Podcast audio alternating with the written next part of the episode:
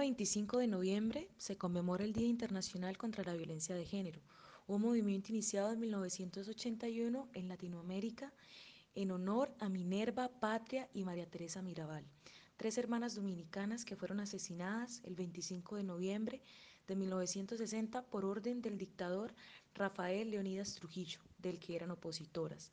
Los asesinatos de estas hermanas se convirtieron en un símbolo de lucha contra la violencia de género. En 1981 se celebró en Bogotá el primer encuentro feminista de Latinoamérica y el Caribe, donde se decidió asignar el 25 de noviembre como Día Internacional de la Eliminación de la Violencia contra las Mujeres, en memoria de las tres hermanas.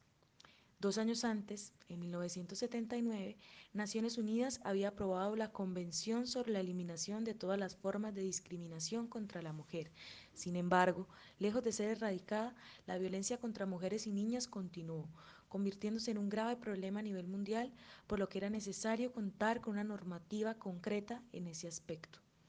Por este motivo, la ONU también emitió en 1993 una resolución que incluía la emblemática Declaración sobre la Eliminación de la Violencia contra la Mujer.